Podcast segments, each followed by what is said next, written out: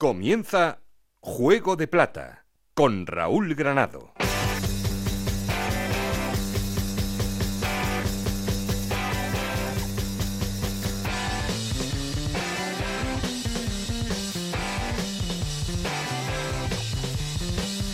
Hola, ¿qué tal? Muy buenas. Esto es Juego de Plata, el podcast de Onda Cero en el que os contamos todo lo que pasa en Segunda División. You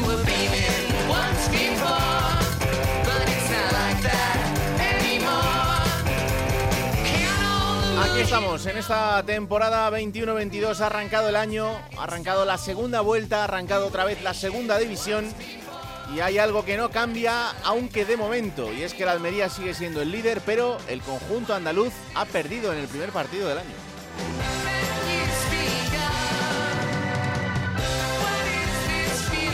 Se ha enfadado su entrenador Rubi porque no aplazaron ese partido igual que el resto de la jornada y es que Omicron también ha hecho su aparición estelar en esta jornada de segunda división para dejar a los equipos bastante mermados, bastante diezmados con futbolistas positivos, recuperándose otros que han llegado a última hora y eso ha marcado mucho la agenda del fin de semana.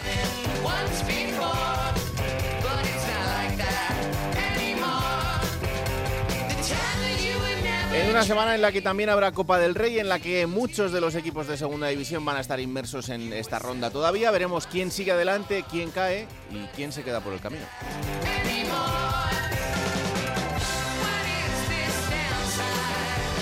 Tenemos mucho de qué hablar, mucho que analizar aquí en Juego de Plata en esta vuelta en el primer programa del año 2022, así que ya sabéis que queremos seguir en contacto con vosotros y para eso tenemos un perfil de Twitter que es arroba Juego de Plata y un correo electrónico juego de plata Aquí conmigo está el auténtico cerebro de este programa, Alberto Fernández, con Ana y Esther Rodríguez en la producción, con Nacho García a los mandos técnicos. No estoy solo porque Esto es Juego de Plata, el podcast de Onda Cero en el que te contamos todo lo que pasa en Segunda División.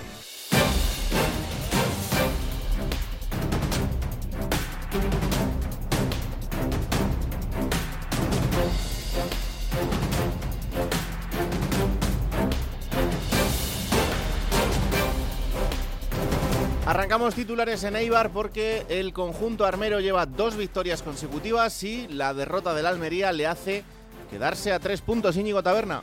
Jornada redonda para el Eibar, que gracias a su triunfo del pasado viernes ante la Real Sociedad B, se ha colocado a tan solo tres puntos de líder, el Almería, con el que se verá las caras dentro de dos jornadas en el estadio de los Juegos Mediterráneos.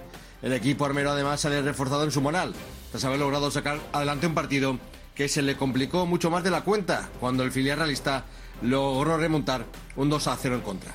Al final ese gol de Expósito le permitió al equipo de Garitano sumar su octava victoria como local en lo que llamamos de temporada. Un Eibar que buscará un nuevo triunfo en Ipurúa, en este caso en la Copa ante el Mallorca. Y de Eibar a Girona porque el conjunto catalán también con dos victorias consecutivas parece que quiere asentarse ya definitivamente. Es sexto en la clasificación José Agustín Gómez. Michel Sánchez, el técnico del Girona, se cansó de repetirlo a principio de temporada cuando los resultados no acompañaban a su equipo. Confío plenamente en esta plantilla y creceremos. Y al final los resultados le están dando la razón. Ya son sextos en la clasificación, zona de playoff de ascenso, y ha conseguido una regularidad que le permite mirar a los puestos altos de la clasificación. Incluso en las jornadas en las que ha tenido la baja de algún jugador importante, el equipo ha respondido y ha encontrado lo que tanto echaba en falta, contundencia en las dos áreas. Así, ahora mismo el Girona está mostrando su mejor versión. Y de Girona a Gijón, porque el Sporting sigue sin convencer a nadie. Arrancó el año con un empate que le hace seguir en la mitad de la tabla, pero con una crisis que no termina. Juan Gancedo. El Sporting volvió a dar la de arena y firmó un malísimo partido ante el Lugo. No mereció ganar, incluso podemos decir que no mereció ni empatar. Mal encuentro de los rojiblancos que echa por tierra otro de los tópicos del fútbol. Decía Gallego durante todas estas semanas que la mala racha se rompía con una victoria. Se ganó en Ibiza, la mala racha se rompió de resultados, pero de imagen, desde luego que no. El equipo volvió a las andadas, estuvo francamente mal con el Lugo, eh, incluso con un jugador menos, mereciendo de sobra la victoria. Tuvo seis ocasiones clarísimas, dos las detuvo Diego Mariño. Siguen las dudas en el Sporting, alejado del playoff, dudas en torno a un entrenador que ve la película de forma muy diferente a como lo ven los aficionados y tenemos esta semana dos partidos. Copa el jueves ante el Villarreal en el Molinón, Liga en Málaga el próximo domingo.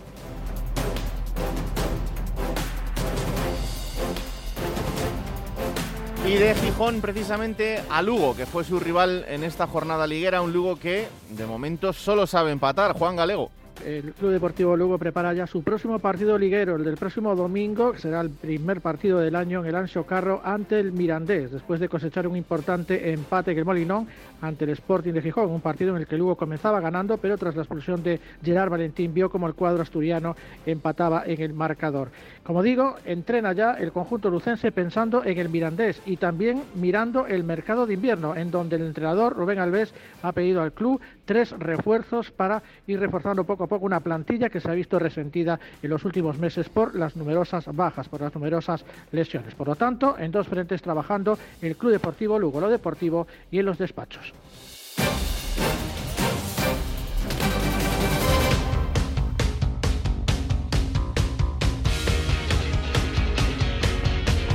Bueno, como él no me invita a mí, hoy tenemos el crossover definitivo entre podcasts.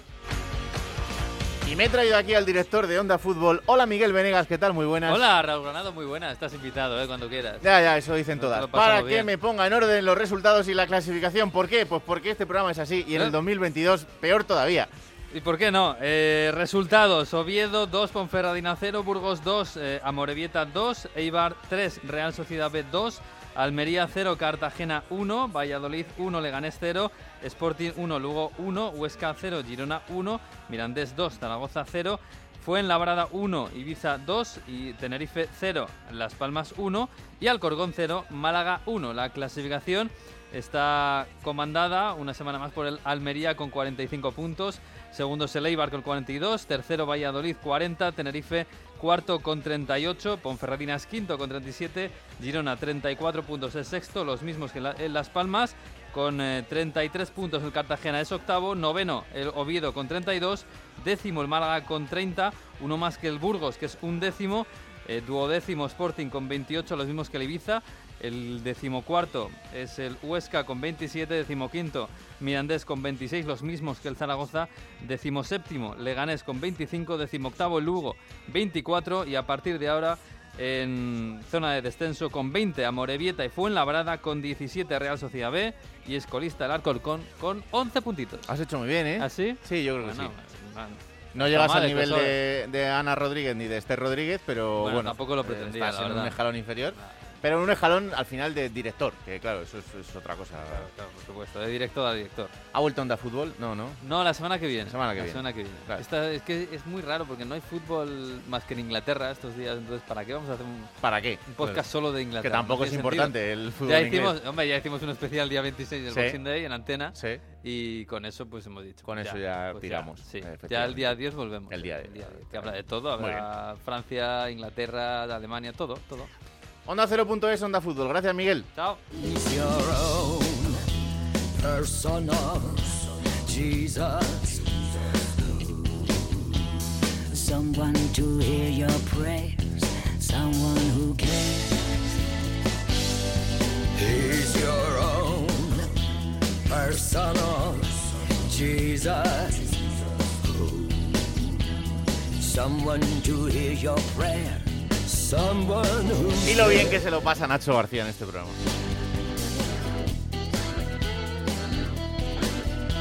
Y encima le hemos subido el sueldo en el 2022. ¿eh?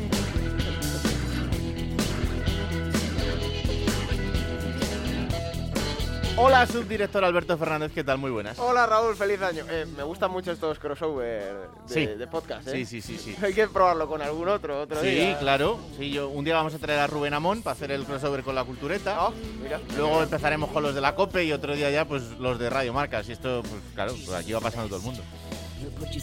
Me gusta esa versión de Nacho, ¿eh? Sí. Me gusta esa versión. Tina Hager. No lo había escuchado nunca, Nacho. Muy bien. Empezamos bien el año.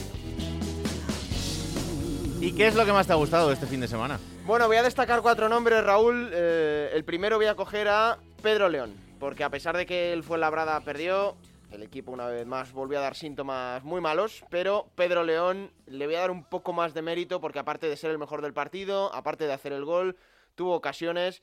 Eh, contó Sergio Pellicer que solo había entrenado medio día antes de jugar ese partido, porque había estado con, con el tema de los positivos, ha sido una semana complicada para todos los clubes, y es verdad que el Fuenlabrada es eh, uno de los dos equipos de segunda que no hizo públicos esos datos, pero Pedro León al final lo conocimos y luego hizo un partidazo, así que le doy muchísimo mérito.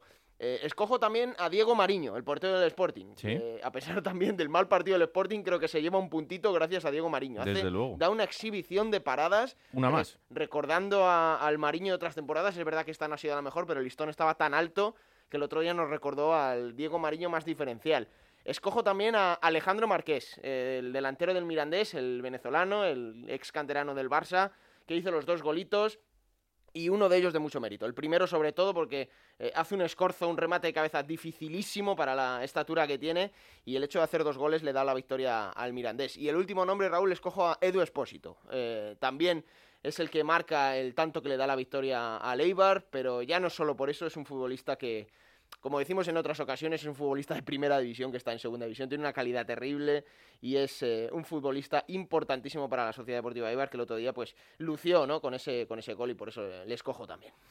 Bueno, pues ahí está. Eso es lo que más le ha gustado a Alberto del fin de semana y lo que le ha gustado menos a Rubi es haber jugado este fin de semana. Sí. Pero esto es lo que hay, estas son las normas. ¿Y qué quieren que le diga? El Almería perdía 0-1 con el Cartagena este fin de semana y sigue siendo el líder, aunque con tres puntos de ventaja sobre el Eibar, eso sí, con un partido menos. Juan Antonio Manzano, ¿qué tal? Muy buenas. Hola, ¿qué tal, Raúl, Alberto? Feliz año a todos, muy buenas. Oye, ¿se ha ido Venegas ya? Igualmente, sí, Venegas ha ido ya.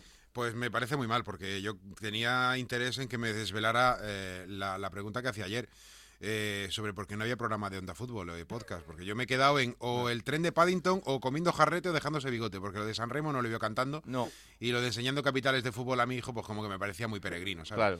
Entonces, yo, yo me decanto por lo de Paddington, pero, No, eh, pero me lo tiene que confirmar. que como solo había Premier, pues que no, que ya, Ya, la semana que viene, Ya, ¿sabes? ya, ya, ya. Estará el Ya hijo de Venegas, el pobre hijo, ¿cómo le tendrá frito Sí. con, con las capitales? La es que son imágenes muy complicadas para empezar el año, pero ¿qué le vamos Sí. a hacer? Esto es lo Sí, que, es lo que tenemos. Que, mm, que habéis perdido en el primer arranque del año. eh, la verdad es que la semana fácil no ha sido.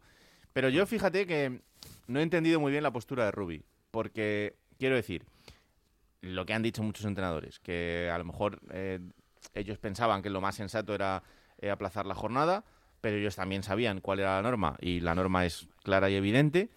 Eh, luego pierdes el partido y parece que también, eh, joder, si ya te has quejado antes, pues eh, sales a quejarte después de perder y sigues otra vez con lo mismo. Y encima ya te abonas a la teoría de Martín Presa esta del, del palito, que depende de dónde metas el palo, pues te da positivo, te da negativo. Y dices que es que no te han hecho un PCR. Joder, pues eh, si la liga no te los hace, que me parece mal, pues para eso está tu todopoderoso club, para... Lo calificó de pantomima antes del partido. Sí, Quiero no decir que en ese sentido, bueno, no ha cambiado, ¿no? Ha sido más o menos Sí, consecuente con sí, su sí, idea. eso, eso está claro. Pero, Pero, fíjate, Raúl, y antes de que hable eh, eh, Manzano, eh, yo el otro día lo comprobaba en la previa más o menos general de, de esta segunda división y había entrenadores, por ejemplo, Paco Gémez también dijo que, que no entendía cómo no se aplazaba esta jornada, ¿no? Es Mm. verdad que Paco acaba de llegar, se encuentra con ocho bajas también, pero luego, eh, escuchando la rueda de prensa previa de Pacheta, por ejemplo, Pacheta decía, nosotros tenemos una plantilla de 27 jugadores para este tipo de cosas, ¿no? Si tenemos bajas, pues tener eh, cintura para poder arreglarlo. Incluso Medi Nafti, el entrenador del Leganés, dijo, yo quiero jugar. A mí, yo soy entrenador y a mí lo que me da la vida es jugar. Suspenderlo no lo veo. Entonces, encontramos las dos vertientes en los entrenadores no, no, sí, de sí, segunda, yo, lo- ¿eh? yo lo entiendo todo. Y verdad que lo Rubi, de- es- Rubi fue el más llamativo. Claro, pero- y luego lo de, no, pues ahora como no nos han cuidado, pues la copa, pues oye, pues ya, oye, pues si esto a la liga le da igual, quiero decir que tú tienes la copa, pues será una decisión de la Almería y ya está, pero eso tendrás que explicárselo a tus aficionados, más allá de lo que a ti te parezca bien o te parezca mal. Pero bueno, que te dejo al manzano. No, eh, mira, eh, yo comparto, eh, comparto una base, que es que la liga, eh, que es quien al final eh, decide tirar para adelante con la, con la jornada, la liga no es un ente abstracto que se forme solo por Tebas, mm, Javier Tebas Medrano y, Hmm. y sus compañeros de, de- de- de oficina. Es que son los 42 equipos de la segunda división y cuando evidentemente, perdón, de la liga profesional, primera y segunda, y cuando deciden tirar para adelante, pues lo hacen con el pleno consentimiento de los 20 de los 42 equipos que al final han decidido tirar hacia adelante. Es verdad que el protocolo El, pro- el protocolo sanitario sí que, salvo que me corrijáis, ¿eh? pero eh, después de haberlo visto en los últimos... Bueno, la verdad es que nosotros lo llevamos viendo desde la última jornada del año pasado, ¿no? Con Sí. el tema del Lugo. Eh, el protocolo sanitario sí que está un poco por la liga con el tema de los PCRs o de las pruebas de antígenos, todo eso, el reco- eh, las recomendaciones sobre eh, concentraciones y todo eso, sí es de la liga. Pero es la federación quien hace el protocolo competitivo, ¿no? El protocolo que habla de los cinco jugadores mínimo en lugar de siete, eh, de tener 13 futbolistas, mm, todo ese tipo de cosas sí que es de la federación. Y ese protocolo está hecho desde agosto, con las condiciones que venían de la parte anterior, ¿no? De- del- del tramo anterior, de la ola anterior y de las circunstancias y de las variantes anteriores. Entonces, a partir de ahí, pues hombre, mm, es, es raro uno. Yo solo, yo entiendo los que han dicho, eh, han puesto el grito en el cielo, caso de Rubi, pero también entiendo los que han hecho todo lo contrario, diciendo que es lo que es y, tienen que jugar todos en las mismas condiciones y depende del azar, ¿eh? ya no es una cuestión de que seas más o menos responsable, porque en una plantilla de 27, como habéis dicho antes, eh, con que haya uno o dos que, han tenido la mala suerte o el mal eh, hacer, ¿no? De, terminar contagiado, cuando llegas puedes contagiar a los demás y, y ya está, y los demás han cumplido todos los protocolos. Por eso digo que hay un componente de azar también que es importante. Eh, dicho lo cual, entiendo una postura y entiendo otra, pero al final los clubes son los que han dado el visto bueno. Independientemente de eso, en el caso concreto de la Almería, han sido siete eh, positivos, eran ocho. Lo que pasa es que el día anterior, es decir, el sábado, a, a Largi Ramasani ya le salió negativo el, el- el antígeno Sí. y, y estaba a la espera de que le autorizaran poder jugar el partido. Le autorizaron jugar, pero solo pudo, vamos, 30 minutos. En realidad estaba previsto que fueran 15, pero tuvo que hacer 30 pues porque el partido se había torcido, ¿no? Y, el técnico decía que estaba preocupado porque en cualquier momento le podía pegar un latigazo porque había entrenado solo media hora el día anterior. Por lo tanto, fueron Macaritze, Nieto, Chumi, Curro, Samu, Juan Villar y Puñal. A lo que hay que sumar, pero esto ya evidentemente no son circunstancias COVID, sino circunstancias competitivas naturales, la lesión de Carrizo, la lesión de Sousa, la sanción de Babic y la Copa de África de Sadik. Pero estos cuatro son, digamos, en situaciones convencionales. No, no se puede aplicar eh, ningún tipo de preocupación extra en, en el sentido médico. Pero, pero mm, mm, yo aquí particularmente, como me está, estás hablando conmigo y yo te doy mi opinión, Sí, claro. voy a mantener el mismo criterio que eh, apliqué el día de la suspensión del Lugo. Me pareció muy razonable la suspensión, del, la suspensión del partido del Lugo. Y fíjate que íbamos a contracorriente aquí en Onda Cero Almería, porque toda la afición entendía que era un disparate, que no sé qué, que vaya reglamento que había eh, en lugar de permitir jugar. El problema es que allí el Sergas, el Servicio Gallego de Salud, confinó a todo el club. Sí, sí. Hablamos de primera plantilla, no los infantiles, que eso nos importa o nos importa menos. Eh, confinó a toda la plantilla, por tanto no es que hubiera cinco, seis o siete futbolistas, había cero futbolistas. Y por tanto me parecía muy razonable. Del mismo modo, si aquel día me pareció razonable el aplazamiento del Lugo, me hubiera parecido igual de razonable el aplazamiento de esta jornada. Por el Mm. mismo criterio que aplicaba en diciembre. Es el mismo. Eh, que afecta a la Almería. A ver, sobre la derrota me parece más una anécdota, también te lo digo, ¿eh? Futbolísticamente el partido acabó con el Cartagena porque la Almería en realidad me parece que hizo un, partidazo, ¿eh? Eh, sin delantero, eso sí, pero, pero un partidazo, porque eh, a nivel de ímpetu probablemente en las malas es cuando se ve esa garra que también hay que utilizar y añadido a la parte calidad futbolística, me pareció que el partido fue eh, extraordinario, pero sin un delantero que al final marcara goles, a pesar de que lo intentaron dos chicos del filial como Caballero y Gilbert, pero era misión casi casi imposible. Pero más allá del resultado que me parece una anécdota, es bastante razonable que, que- que, eh, este- ese componente azar que tiene la situación actual, Omicron, no la Delta o la anterior, mm, igual hubiera, habría que haberle dado una vuelta, ¿eh? Eh, porque tampoco sé ahora mismo, y no sé si vosotros tenéis esa información, que me vendría muy bien para contarlo yo en mi local, A ver. si el partido del Lugo le computa al Lugo como el primer de los dos aplazamientos reglamentarios, porque yo todavía no lo sé. Pues hombre, es una buena pregunta. Yo entiendo que sí, pero claro. Porque claro, si al Lugo ese partido está fuera del reglamento y todavía tiene dos, o sea, eso es como una especie de comodín. Entonces se, se entendería menos todavía. Ya sí es verdad que ya me volvería completamente loco en la aplicación de ese reglamento etéreo. Bueno, en Mm. cualquier caso, lo que esperemos es que no tenga que necesitar ninguna bala extra más, porque eso significará que los contagios han bajado y que no tiene ningún sentido el, el- el hablar de, de aplazamientos. Eh, en lo estrictamente deportivo, es verdad lo que tú dices. Yo creo que este partido el, el Almería lo podría al menos haber empatado, eh, si hubiera tenido un poquito más de, de- de suerte de cara a portería. Y yo sigo con, con mi pedrada de Ramazzani. Eh, en una situación como esta, tampoco os titulas. No, pero es que jugó. mm, eh, eh, estaba previsto que jugara 15 minutos. No, no era una cuestión técnica ni nada, era una cuestión eh, médica. No había entrenado en toda la semana. Mm, Llevaba vale. 15 días sin entrenar. Porque el equipo se va de vacaciones, eh, vuelve y se encuentra con el positivo, está aislado y entrena 30 minutos durante los últimos 15 días. Eh, con el precedente, además, de que a los 13 minutos de partido se lesiona Lazo por una lesión muscular, Hmm. ya el susto de Rubi era extremo, ¿no? Y al final es lo que decía la sala de prensa, cuando pone a Ramasani eh, esa media hora, cuando eran 15 lo que iba a jugar, pues estaba el hombre, eh, te lo voy a explicar así, acojonado, o sea, lo que viene siendo acojonado, ¿no? Porque si les rompe Ramasani ya sí es verdad que es un desastre go- gordo, ¿no? Pero, pero bueno... mm, Sí, o sea, sé que todos estamos en el barco del Argi, sí, todos estamos en el barco de esa- Es que me da lástima porque le, le veo muchas cosas a, a este chaval eh, que entiendo que el primer culpable de no ser titular indiscutible es él. Eso es, eso es evidente porque si no, no hay ningún entrenador que le, que le dejaría en el banquillo. Pero, joder, es que me da pena. De- sí, es que. Que le gusta mucho. yo- ya, sí lo sé, ya- sí lo ya sé. lo sí quiere sé, fichar no, para el Rayo el año que viene. Pero, ya te lo pero, quiere pero- pero que, pero que a mí me gusta igual, o sea. eh, es que, mira, mm, eh, aquí cuando eh, revolucionó el partido, hubo dos encuentros, pasa que ahora mismo ya me mezclo partidos y no sé cuáles son, no, no sabría decirte cuáles han sido. Eh, pero hubo dos partidos que saliendo desde el banquillo revolucionó y, y marcó, hizo dos asistencias. Creo que fue el día de el Valladolid, puede ser, no recuerdo. Eh, revoluciona el partido, marca un gol, da dos asistencias, o sea, un, un espectáculo. Lo hace desde el banquillo. A la semana siguiente es titular. El partido no es que fuera muy brillante al día siguiente, a la semana siguiente. Y él era titular. Entonces, mm, mm, ¿lo, lo encasillas directamente en plan es un futbolista revulsivo? Pues creo que es injusto. Pero estadísticamente está siendo así. Eh, y repito, es injusto, porque creo que es un futbolista que desde el principio puede desequilibrar. El técnico al final utiliza eh, los elementos como, como mejor considera en un Sí, sí. partido de 90 minutos, ¿no? Que a mí me gustaría ver al Yargi siempre como titular, pues, pues sí. mm, Que, que estadísti- repito, estadísticamente, ¿eh? estadísticamente, insisto, ¿está rindiendo más cuando sale de revulsivo? Pues también. Pues todo dicho. Eh, el Almería tiene copa, será contra el Elche, 6 de enero, 8 de la tarde, y este fin de semana tiene que visitar a la Unión Deportiva Las Palmas. Partidazo que además Sí, este tengo muchas ganas de verlo, Sí. porque son dos estilos no muy parecidos, pero con dos equipos que me apetece ver cómo se enfrentan. Así que os lo contaremos el fin de semana. Manzano, muchas gracias, ¿eh? Alá, cuidaros mucho, ¿eh? Los dos. Un abrazo, chao, chao. adiós, adiós, adiós.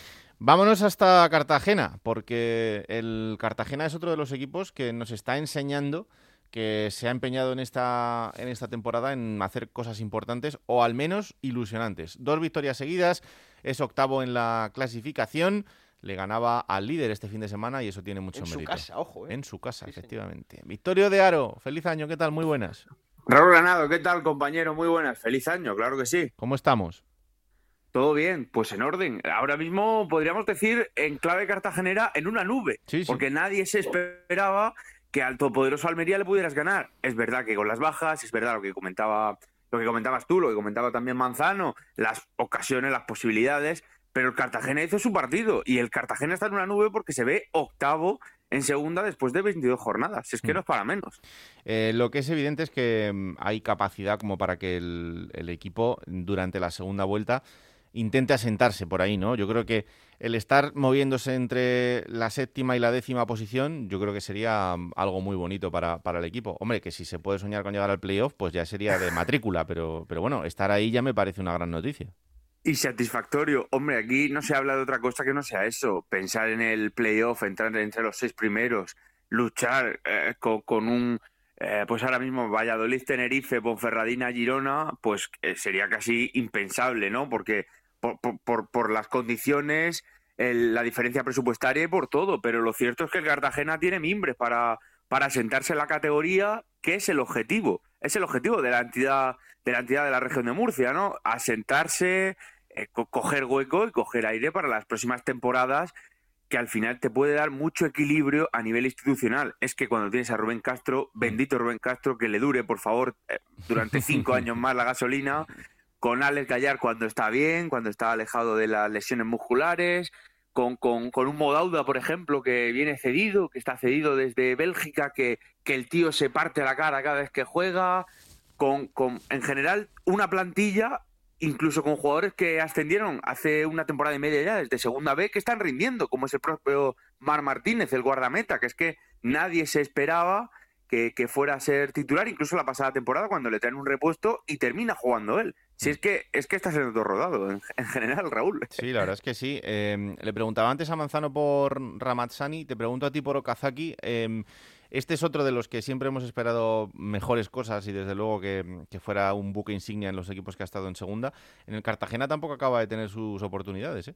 Sí, sí, fíjate, además te he dicho antes eh, que Mo Dauda se partió la cara, literalmente el que se la partió fue Okazaki en un partido hace un mes y medio, que tuvo que eh, jugar durante un par de jornadas con la máscara por un golpe que se llevó contra el partido, si no me equivoco, del Málaga, que terminó con victoria para los albinegros, pero es que le está costando adaptarse, por lo que sea, ¿eh? También es verdad que, que, que cuando no es de la partida, el equipo funciona mejor, el equipo arriba tiene más presión, tiene más choque, llega, tiene más profundidad, que está que se sale tanto Rubén Rubén Castro como Alfredo Ortuño cuando le dan la oportunidad, que es un segundo delantero, un eterno segundo delantero que cada vez que tiene minutos los aprovecha.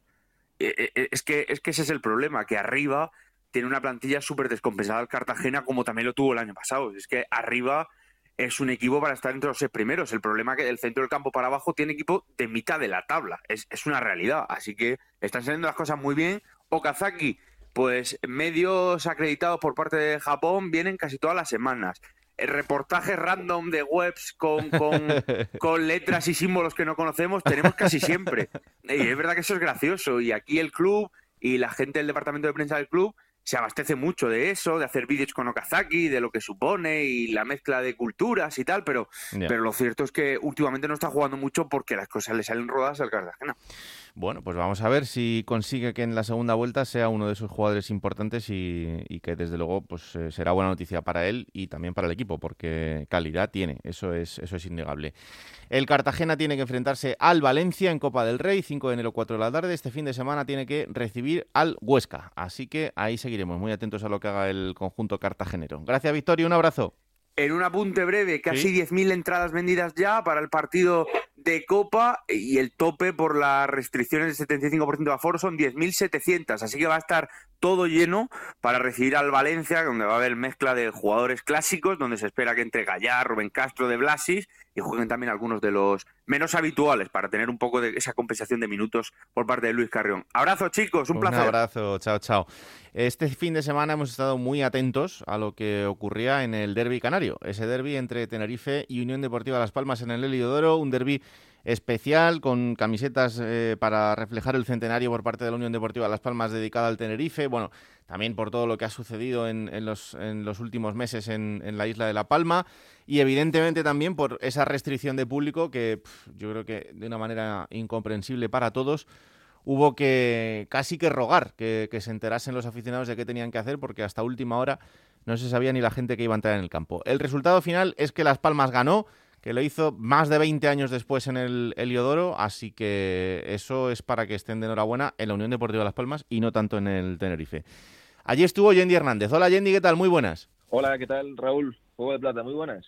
Bueno, pues eh, rompe la mala racha la Unión Deportiva Las Palmas y en un derby que, que ha tenido casi de todo. Sí, sí, has hecho una reflexión interesante porque es cierto que ha quedado deslucido, ¿verdad? El derby canario en cuanto a la semana previa. No hubo ese salseo, no se habló del pique deportivo entre islas, todo enfocado al tema del aforo y eso repercutió de tal manera que el Tenerife, como contamos en el Radio Estadio Noche a lo largo de la semana, confiaba en que se permitiera un 75%, como en otros campos, y finalmente 50%. Y a última hora, además, se decidía el, jueves, ¿no? Media entrada que dejó fuera a aficionados del Tenerife que ya tenían su localidad comprada.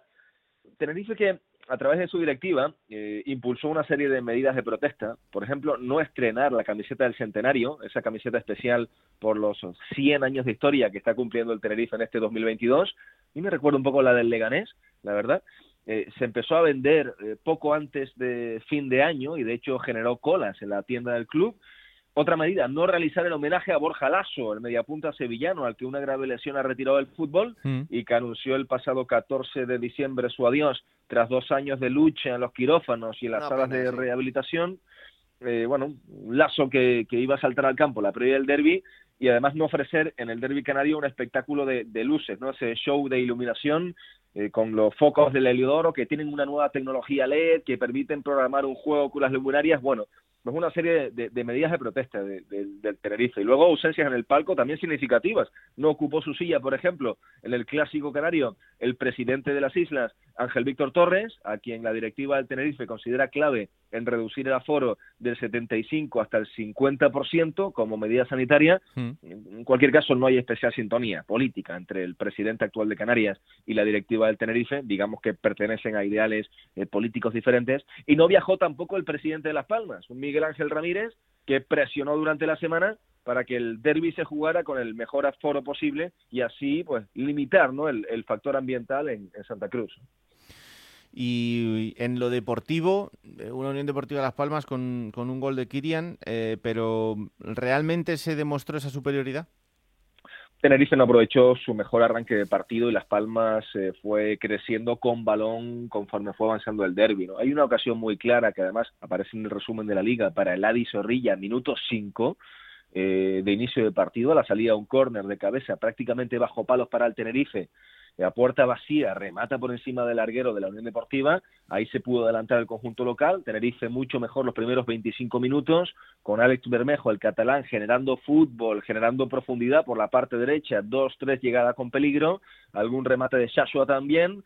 Y luego llega ese cambio obligado a Las Palmas, entra Moleiro por Loyodís, esa es una clave del partido, eh, se empiezan a juntar, a tocar por abajo, a rasear. Fabio, Jonathan Viera, Moleiro, Benito Ramírez, el propio GC que estuvo bien, el este de Madrid muy activo, y fue eh, creciendo Las Palmas desde esa posesión de pelota, ganando confianza, antes del gol avisó GC en un contragolpe pilotado por Jonathan Viera, remate cruzado de GC que desvió a córner Soriano, el portero del Tenerife, en la mejor parada del derby, y después el gol de Kirian, minuto 72, eh, curiosamente un tinerfeño, Kirian de Candelaria, el que emerge como protagonista para que Las Palmas consiga la victoria, como comentabas Raúl, más de 20 años después, dos décadas llevaba la Unión Deportiva sin ganar en la casa de, de su eterno rival, buen golpeo lejano de Kirian, seco, con rosca, cerca del poste, que sorprendió al meta soriano, que apenas pudo reaccionar, y en el tramo final, bueno, lo reconocía Ramis en sala de prensa, que el Tenerife estaba perdiendo el balón con facilidad, que no encontró recursos. Aitor Sanz, el capitán tinerfeñista, eh, reconocía que el Tenerife se había precipitado en esos 25 minutos que todavía restaban tras el gol de, de Las Palmas y efectivamente daba la sensación Las Palmas de llegar eh, más entera a ese tramo final y el Tenerife entre que se quedó noqueado con el gol y que físicamente andaba justo porque llegaba con bajas al partido, pues no tuvo ese coraje, ese, ese orgullo para intentar empatar el derby canario. ¿no? Fijaos que yo tengo la sensación que la- esta Unión Deportiva Las Palmas, si en esta segunda vuelta tiene un puntito más que en la primera, un poquito más de un escalón más de, de Sí. nivel y de co- competitividad, es que lo tiene todo para, para incluso lograr el ascenso. Tiene una plantilla compensada, tiene gente veterana, tiene talento joven, tiene eh, individualidades, tiene un entrenador que conoce muy bien la categoría y que sabe lo que es ascender a primera división. Y está ahí, ¿eh? está en el balcón de los playoffs. Por eso digo que si en esta segunda vuelta eh, el- el- la Unión Deportiva Las Palmas consigue tener un puntito más de competitividad en, en algunos Regularidad en los resultados, sobre todo. regularidad, es que lo tiene todos los condicionantes para, para ascender a primera división. De verdad lo pienso así. Mm. Bueno, vamos a verlo. Los dos equipos están en una buena situación y desde luego- luego es, es una alegría ver a, a los equipos canarios ahí porque, oye, ya, ya era hora de, de verles pelear por cosas interesantes. Y una cosa, Raúl, ahora que nombras a, a futbolistas canarios, eh, hasta ocho jugadores canteranos en Las Palmas, ocho futbolistas nacidos en Canarias en un partido de la trascendencia de un derby en el conjunto de Pepe Mel. Eric Urbelo, Fabio González, Kirian Rodríguez, el autor del gol, Alberto Moleiro, tinerceño también muy joven, me recuerda un poco a Pedri, apunten el nombre de, de Alberto Moleiro, tiene ese perfil Sí. similar, Sí, sí. eh, Benito Ramírez, Óscar Clemente, el ex del Atleti, de los filiales del Atleti, bueno, Jonathan Viera, que ya es un veterano, el capitán, con 32 años, ex Rayo Vallecano o Valencia, y por supuesto José Rodríguez. Insisto que es un partido que estuvo a la altura, ¿eh? dándole movilidad, tuvo una ocasión muy clara, cayendo las bandas, esa electricidad que tiene él, esa potencia, José que anduvo bien, y, y esa también fue, fue otra de las claves, ¿no? Que, oye, se nota ahí el trabajo de fondo, el trabajo de, cantera, la política de la Unión Deportiva Las Palmas,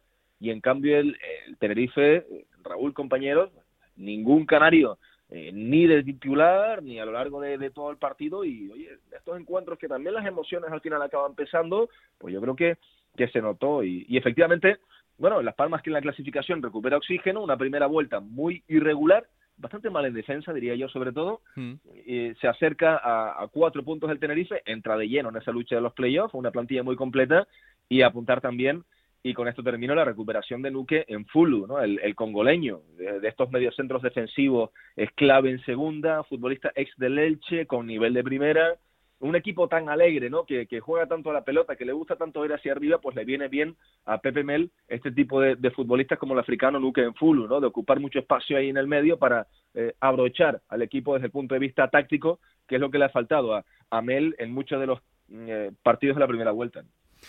Bueno, pues este es el eh, momento de los dos equipos canarios, que además, eh, curiosamente, ninguno de los dos tendrá copa esta semana, así que los dos pueden preparar el encuentro del fin de semana. El Tenerife tiene que visitar al Amorebieta y la Unión Deportiva Las Palmas, como hemos dicho, recibirá al Almería. Así que partidos diferentes porque el Tenerife tendrá un rival que está en una situación muy complicada y eh, la Unión Deportiva Las Palmas tiene que mm, recibir al líder. Así que en cualquier caso... Estaremos pendientes de lo que pase el fin de semana con los dos equipos canarios. Tenerife es cuarto, Unión Deportiva Las Palmas es séptima. Gracias, Yendi. Un abrazo. Un abrazo. Chao, chao. Vamos a Valladolid, porque el conjunto de Pucela es otra de las grandes alternativas, eh, con tres victorias consecutivas, 40 puntos, tercero en la clasificación, a dos de Leibar, a cinco de la Almería, la Almería con un partido menos. Hola, Héctor Rodríguez, ¿qué tal? Muy buenas. ¿Qué tal estamos, Raúl? Muy buenas. Le has dado el disgusto del fin de semana a Alberto Fernández. Alberto. Hombre, hombre. Hombre, no soy yo de esos, ¿eh? No, pero a ver, claro, partido más o menos disputado. Yo sigo pensando que, aunque el Valladolid ganó 1-0, creo que fue bastante superior al, Mira, al eh, sinceramente, del minuto 1 al 18 de la segunda parte, el Real Valladolid tuvo cinco Claro. No, no cinco llegadas, de, Sí, sí. no, no, no, cinco claras. Eh, lo normal es que ese partido hubiera terminado. Es verdad que el Leganés tuvo media en la primera parte y una muy buena en la segunda que desbarató Masip, que Mm. no entiendo cómo no terminó en gol, pero es que ese partido hubiera terminado 4-5-1 sin ningún tipo de problema. Lo que pasa es que el Valladolid está diciendo una falta de puntería brutal desde que comenzó el año. Eh, prácticamente el único que marca goles es Son Weisman, que eso sí se está hinchando, lleva ya 11, pero a partir de ahí genera y genera y genera ocasiones, eh, continúa haciendo un fútbol muy atrevido, lanzado siempre a tumba abierta a la portería del rival y esto le está provocando muchos sustos, entre ellos es el que hablábamos contra Leganés, que le cogió en una contra, pero la verdad es que el otro día el Valladolid fue muy superior a su rival, de hecho Medinafti lo reconoció sin ningún tipo de problemas después del partido. Sí, sí, sí, sí, la verdad es que sí. Eh, pero es cierto que mm, el Valladolid gana, pero no, no gana con resultados de decir, joder, me, me voy tranquilo un partido, he ganado 3-1, he ganado 3-0, he ganado, ¿sabes? Al final eh, yo creo que es un poco la, la asignatura pendiente. Le falta eso, le falta aprovechar las oportunidades de las que dispone y ganar algo más de solidez defensiva y tener algo más de tranquilidad también en el capítulo de lesiones en sus centrales, porque esa es otra de las historias. eh, eh, cuando tiene una pareja más o menos asenta que parecía la de Joaquín y el Yamik, al que por cierto no ha convocado la Copa de África Marruecos y eso ha supuesto un enorme alivio para el conjunto vallisoletano, eh, empiezan a tener problemas musculares que los dos están reiterando a lo largo de todo el año. Javi Sánchez sale, lo hace bien y a los dos, tres partidos vuelve también a tener problemas musculares. Es decir, esos problemas físicos están lastrando mucho el centro de la defensa del Real Valladolid, que es, yo creo, la parte más eh, delicada del conjunto vallisoletano, su capacidad de repliegue. Y arriba, pues su falta de puntería. Gonzalo Plata apareció como el otro goleador del conjunto vallisoletano y prepara la que prepara con el coche, ¿no? Eh, otras semanas apartado del equipo, eh, ha vuelto a jugar ya como titular, lo está haciendo de nuevo bien y tiene que recuperar la puntería y un poquito la cabeza, que yo creo que es lo que le falta al jugador ecuatoriano. Y el resto, pues eh, afinar un poquito la puntería. Acaba de fichar a John Morcillo, primera incorporación del mercado de invierno para reforzar la banda izquierda del equipo y a partir de ahí pues ir mejorando. Pacheta por lo que transmite eh, después de los partidos y en sus eh, manifestaciones dice estar tranquilo, dice que el equipo sigue dando pasos adelante, que va mejorando puntos y es verdad que lo está haciendo, que nada tiene que ver con un inicio muy dubitativo, con muchas derrotas que tuvo al principio de temporada y que a pesar de todas esas dudas pues el Real Madrid ya está al borde del ascenso directo, ¿no? Muy cerquita tanto del Eibar y a cinco puntos es verdad que con un partido menos de la Almería. Mm, Desde luego. ¿Y el enganche con la gente qué tal? Muy bien. Yo creo que en ese sentido, eh, más allá de la anécdota del último fin de semana, que por fiestas navideñas y demás, eh, tuvo el este de José Zorrilla un aforo de una afluencia de público de 11.700 espectadores, los mismos que, por cierto, estuvieron viendo al Getafe contra el Real Madrid, esa es la cifra con la que se mueve el Valladolid, pero a lo largo de toda la temporada está teniendo una media de 13, 14.000 espectadores, 18.000 abonados, eh, son cifras de equipo casi casi de primera división, de mitad de la tabla. Así que en ese sentido, los aficionados del Real Valladolid, a mí particularmente me sorprende y me llama la atención mucho la fidelidad que ha tenido el aficionado después del disgusto del año pasado con su equipo y que ha mantenido también este año. Apenas ha perdido mm, 4.000 abonados de los 22.000 que batió el récord el pasado año y tener 18.000 abonados en segunda división me parece un auténtico lujo. Pues sí, la verdad es que sí. Bueno, pues el Valladolid tiene que recibir al Betis en Copa del Rey el día 5 a las 8 de la tarde y luego el fin de semana 5 a las 8 de la tarde, repítelo otra vez, por favor. 5 a las 8 de la tarde, sí, sí, sí, es correcto. Yo, yo entiendo que el tema cabalgata de Reyes es una cosa que este Hijo de horario... tres años, su primera que se podía enterar, sí, sí. Sí. No, si él se va a enterar, el que no te vas a enterar eres tú. Madre Pero él, él se va a enterar Lloro. perfectamente. Ay, señor. Y luego el fin de semana eh, tendrá que recibir al Burgos. Así que Pedazo lo- derbi, eh, pedazo Sí, derbi sí, en Zorrilla, sí, además sí. con ganas de venganza después de los tres que recibió el Real Valladolid en el planteo en la primera vuelta. Sí, me consta que además el Burgos quiere hacer grandes cosas en Zorrilla este fin Está de muy semana. bien, está muy bien el Burgos. Está bien, está bien, sí, señor. Ayer estuve con una persona del Burgos y me lo estuvo comentando. que tenían ganas este fin de semana de. Bueno, Por lo que sea. Ya veremos. Lo que ya tenemos ganas es de recuperar la normalidad. Ya hubo, Sí, por sí, cierto, por cerca de 300 aficionados del Leganés, hay que recordarlo, en el último partido de Liga, el pasado fin de semana. Seguro que también hay un buen número de aficionados del Burgos que se van a desplazar hasta Valladolid, todos cumpliendo las medidas sanitarias que dicen del 75% del aforo. En la parte visitante están todos juntos, por cierto, y el- en el resto del estadio también, pero bueno, ese es el 75% del aforo y yo creo que es... eh, denota también que se recupera esa normalidad de los desplazamientos, incluso con la rivalidad regional, ¿no? Ojalá que sí.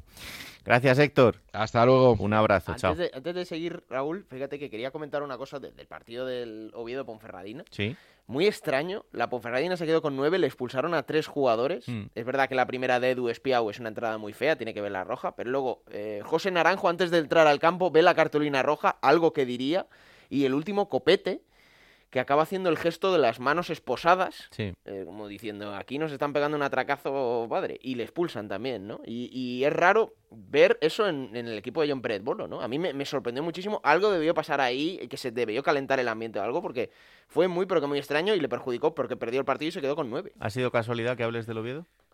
No, no, no, no tiene nada que ver con lo que viene a continuación. Ah, vale.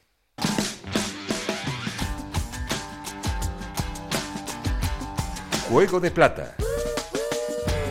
El programa que puedes escuchar a cualquier hora del día. Es que hay un teléfono de aludidos en este programa, A ver. eh, solo interno, y, y de repente ha sonado, ha sonado el teléfono, el teléfono rojo, y, y lo he cogido y digo, bueno. Rojo y pues, blanco. Sí, en este caso rojo y blanco. Don Elopi, ¿qué tal? Muy buenas. Muy buenas, chicos. ¿Qué Pásalo tal? hoy. Feliz año. ¿Qué Feliz tal, año, chicos? feliz año. Feliz Ah. año, pero que seguís con la burra brincos, ¿eh? Sí, bueno, a ver, eh, empezamos un poco el año como lo despedimos. Sí. Eh, ahí, ahí, tirando. Y encima va este y te habla del Oviedo antes de que entres tú. Y es que... Sí, nada, es- es- es- bueno, esto ya lo haremos después porque esto en la cláusula habíamos dejado marcado clarísimamente que ni se pronunciara. Que, No, no, no, que, se tuercen las cosas y ya está, y no hay otra. Solo hablar del Sí. Sporting. Exactamente, no, yo ya no sé, solo me falta que me traigan carbón los Reyes Magos aquí dentro de un par de días y cerramos ya el ciclo, venga. Bueno, menos mal, menos mal que tú vas eh, evangelizando Gijón y vas convenciendo a los niños de que tienen que seguir con la ilusión para el Día de Reyes, porque claro, si no se nos iba a poner complicado ya del todo el tema, ¿eh? Escuchaste, leíste el Twitter, Sí, ¿eh? sí, sí, sí, sí, sí, sí.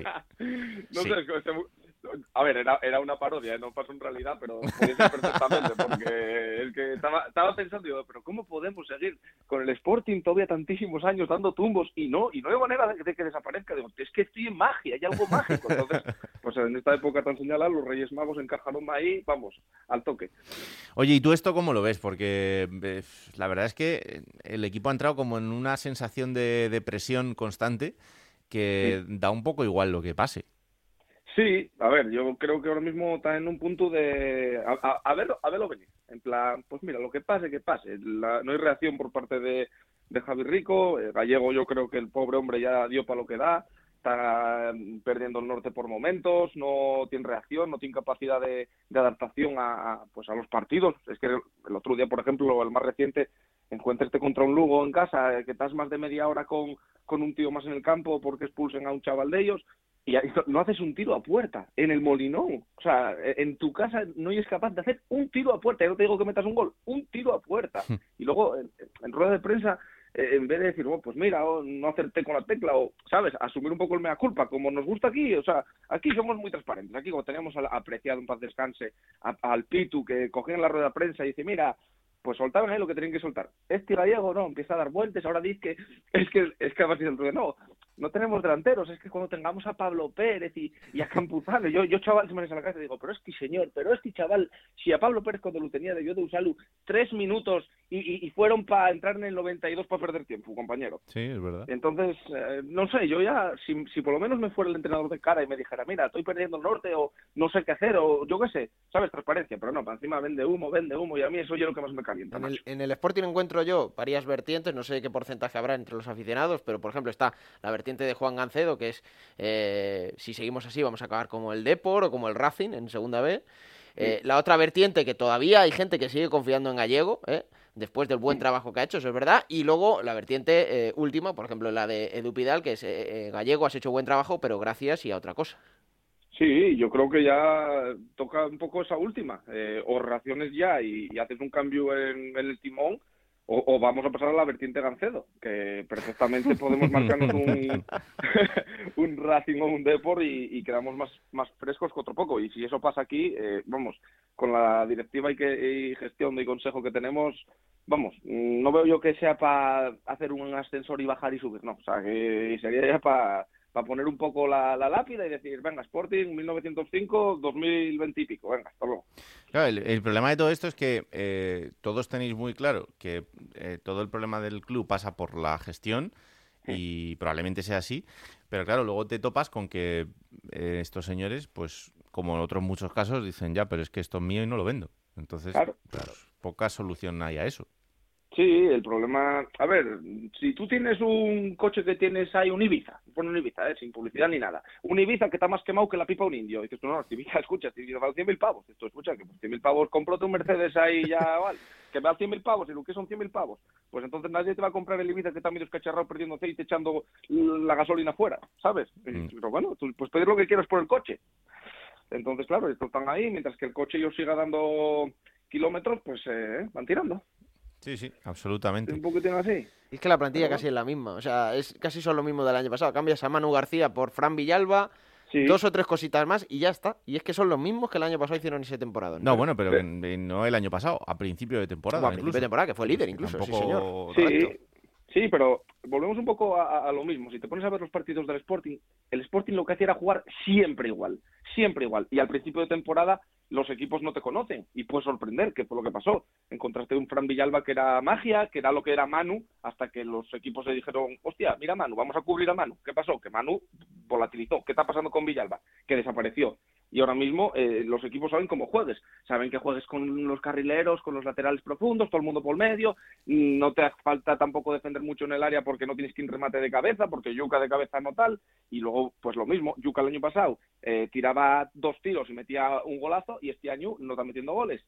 Y, y Mariño tuvo el año pasado también un temporadón brutal, salvo el tramo final. Y es que, por ejemplo, contra el Lugo, si no hay por Mariño, estamos hablando ahora mismo de un 1-4 por decir que metiste tú el gol. Pero vamos, eh, dependes mucho de, de la solidez de un portero, que es un porterazo, y de un delantero que no lo fuimos quien a... No hubo tratos con el Rayo al final No. y, y ahora nos lo comemos, así te lo digo.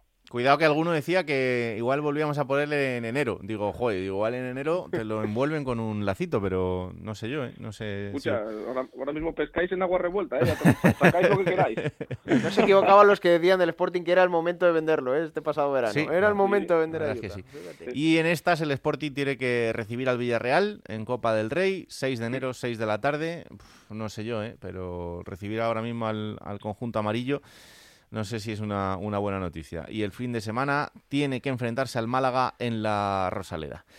En fin, el Opi, que... Ha empezado quemado el Opi el año, ya está, ha sí, empezado quemado. Sí, sí, sí. Sí. a mí me, me- me fastidia por él, pero la verdad es que esto mm, tiene pinta de que cuanto antes os mentalicéis de que la segunda vuelta va a ser complicada, yo creo que mejor, ¿eh?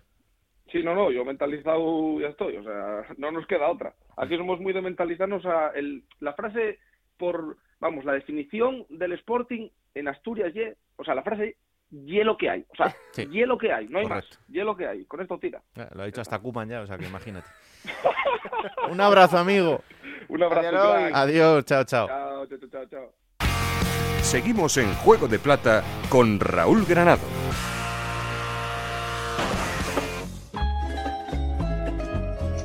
Plata o plomo. Soy el fuego que arde tu. Venga, a ver cómo empiezas el 2022. Bueno, la plata y el plomo van además para los dos equipos que se enfrentaron en Anduba. Sí. La plata va a ir para el Mirandés, Mm. porque, bueno, es verdad que ha sido una jornada, lo hemos hablado en este programa, difícil para todos los clubes, pero el Mirandés es el que más casos positivos tenía en su plantilla. Sí. ¿eh? Y Lolo Escobar tampoco se llegó a quejar mucho, sabía lo que había y sacó el partido adelante. Lo hemos dicho antes con, con los goles de Alejandro Marqués y me gustó mucho la comunión que se ha visto poco esta temporada, pero que otras temporadas nos ha acostumbrado mucho el Mirandés en Andúba, la comunión que hubo después de la victoria entre la afición y los jugadores, ¿no? Ese saludo que hacen a la grada, saludo muy a la selección islandesa, ¿eh? que tan de moda se puso. Y esa comunión, creo que ese empuje de la afición ha hecho que, que el Mirandés haya pasado este bache importante casi sin, sin consecuencias, ¿no? Me gustó mucho y por eso le, le doy la plata. Y el plomo, Raúl, pues va para, para Jim, ¿no? En este caso, porque creo que se le ha ido un poquito el Real Zaragoza. El otro día ni compareció prácticamente en el partido. Y Sí. son tres derrotas ya consecutivas. Mm. Y cuando asomaba la cabeza, otra vez se le ha vuelto a caer el equipo. Estábamos sí. hablando de que el Zaragoza para la segunda vuelta pintaba un poquito mejor. Pues, pues no lo ha empezado nada bien, desde luego. No, eh, y vamos a ver qué pasa en las próximas semanas, porque está otra vez mirando más abajo que arriba. Pero a ver, ahora se nos abre, Raúl. Tenemos un mes de enero muy chulo porque se abre el mercado de fichajes. Sí. Y en segunda división, sabes que esto es un desbarajuste total. Lo que pasa es que yo creo que es un mercado que va a tardar en empezar a moverse, Puede que ser, van a esperar ser. mucho hasta el final, entre otras cosas, para que los jugadores eh, estén sanos. Porque claro, no vas a ponerte a fichar ahora mismo un jugador que, que esté pasando por días complicados y pienses en cuánto tiempo vas a poder tardar en utilizarlo, etcétera. Así que yo creo que igual, pues todo Sí. esto hace que el mercado hasta mitad de enero esté un poquito más parado, pero en fin, lo contaremos. Momento ahora para coger esa máquina del tiempo que pilota Pablo Llanos para traernos los mejores momentos de los equipos de la categoría.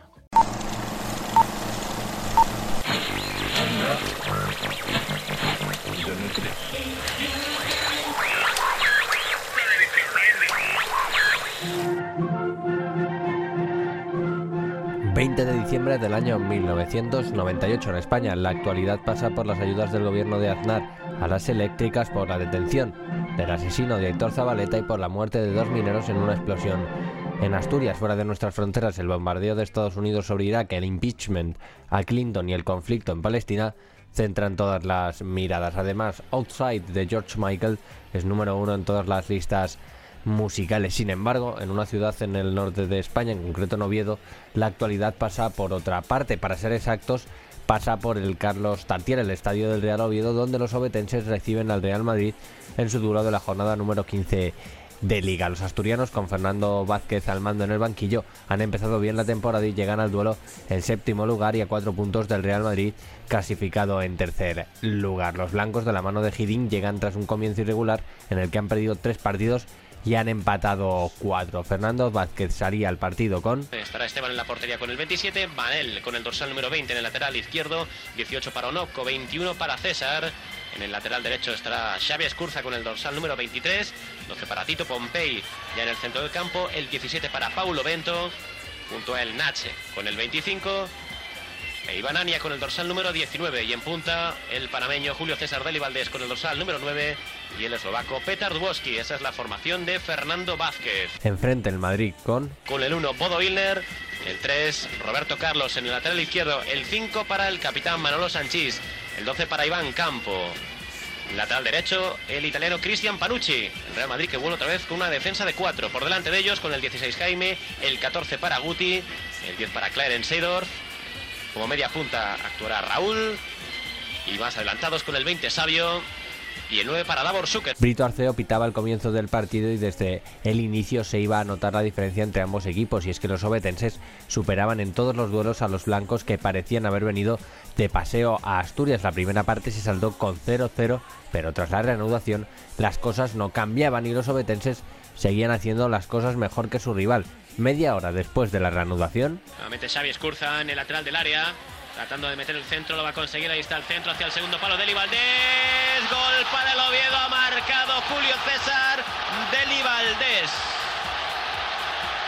El centro desde el lado derecho. Dentro medida de Escurza con Rosca, el cabezazo picado de Deli Valdés, octavo gol nada menos del panameño, que se está saliendo en esta temporada. Y atención a este resultado, puesto que está cayendo el Real Madrid en el Carlos Tartiere, marcado Deli Valdés. El marcador no se movería más y el Oviedo se hacía con los tres puntos y dejaba un hito para el recuerdo, pues esa temporada ganaría en su estadio al Real Madrid, al Atlético de Madrid y al Fútbol Club Barcelona. Lo demás, como se suele decir, es historia.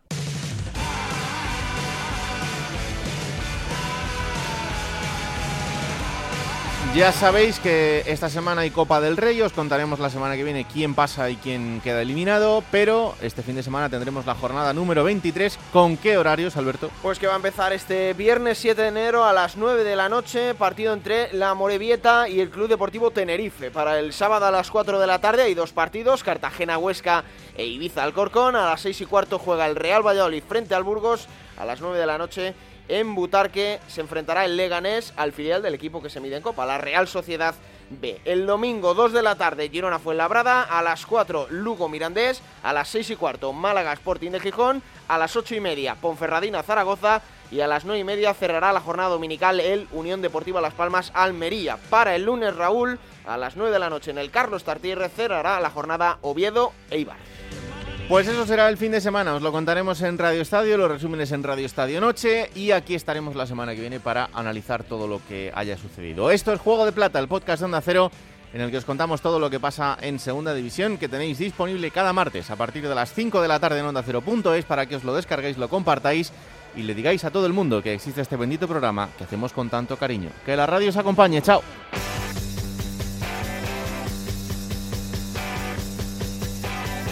Raúl Granado, Alberto Fernández, Ana Rodríguez. Juego de Plata.